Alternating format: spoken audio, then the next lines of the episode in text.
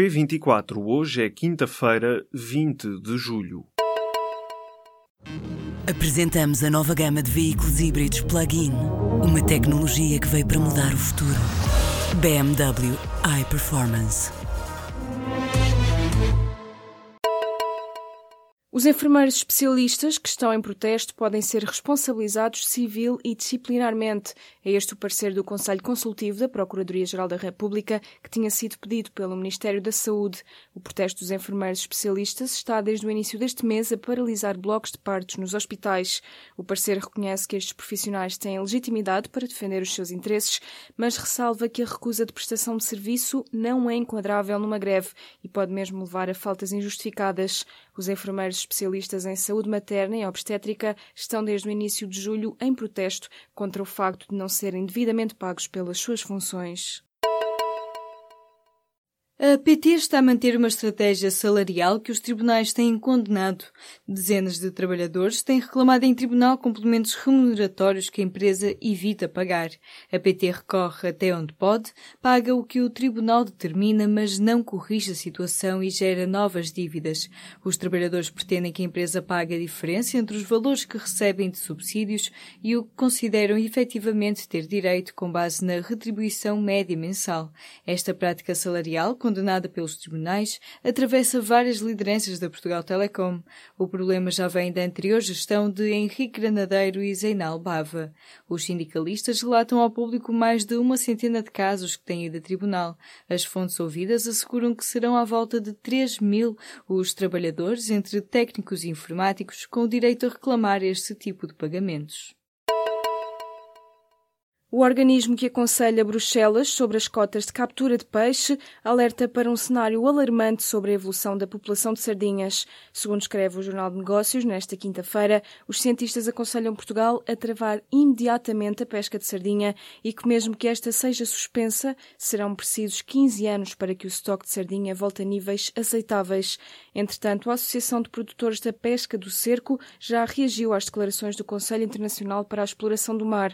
O presidente da Associação de Pescadores afirma estar perplexo com a recomendação dos cientistas, que considera ser um cenário apocalíptico e injustificado. Um estudo conclui que a demência pode ser evitada sem recurso a medicamentos. Os especialistas consideram que combater a hipertensão, a obesidade e a perda de audição na meia-idade pode diminuir o risco de desenvolver a doença.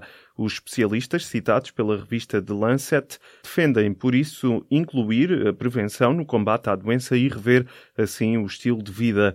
A conclusão consta no relatório da primeira Comissão para a Prevenção e Cuidados da Demência da Lancet, apresentado na Conferência Internacional da Associação Alzheimer. Até 2015 foram produzidos 8.300 milhões de toneladas de plástico no planeta. São as contas da primeira análise global da produção de plásticos no mundo desde o início do seu fabrico em massa nos anos 50. Os resultados da equipa de cientistas norte-americanos foram publicados na revista Science Advances. A produção global de plásticos aumentou de 2 milhões de toneladas em 1950 para 400 milhões há dois anos. Das mais de 8 mil milhões de toneladas que se estima terem sido produzidas até 2015, mais de 6 mil milhões já se terão transformado em desperdício. Nesse monte de lixo, apenas 9% foi reciclado e 12% foi incinerado. Os restantes 79% deverão estar depositados em aterros e no ambiente. Os cientistas estimam que, se a tendência de produção continuar, cerca de 12 mil milhões de toneladas de plástico usado vão acabar em aterros ou no ambiente em 2050.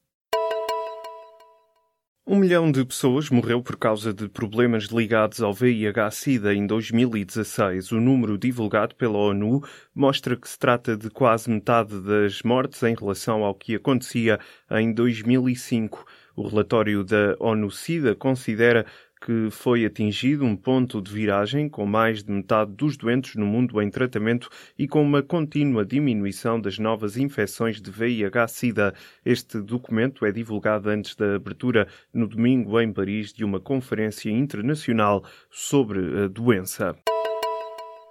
O governo alemão anunciou várias medidas de retaliação contra a Turquia por ter detido um ativista alemão dos direitos humanos.